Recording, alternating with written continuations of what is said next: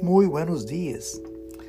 Este que es el décimo sexto de los 40 días de ayuno y oración. Que Dios te bendiga en este día.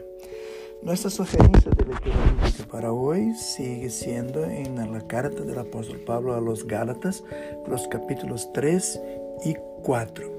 Y para oración, en el momento a solas con Dios, yo estoy pidiendo que ore por nosotros los pastores para que en ese tiempo de pandemia eh, Dios nos ayude, el Espíritu Santo nos guíe, que seamos creativos en cómo ministrar, en cómo dirigir, en cómo estar presente en este momento tan difícil, pero siempre compartiendo la palabra, llevando el amor y esperanza que Dios en su gracia y misericordia eh, úsenos para seguir ministrando.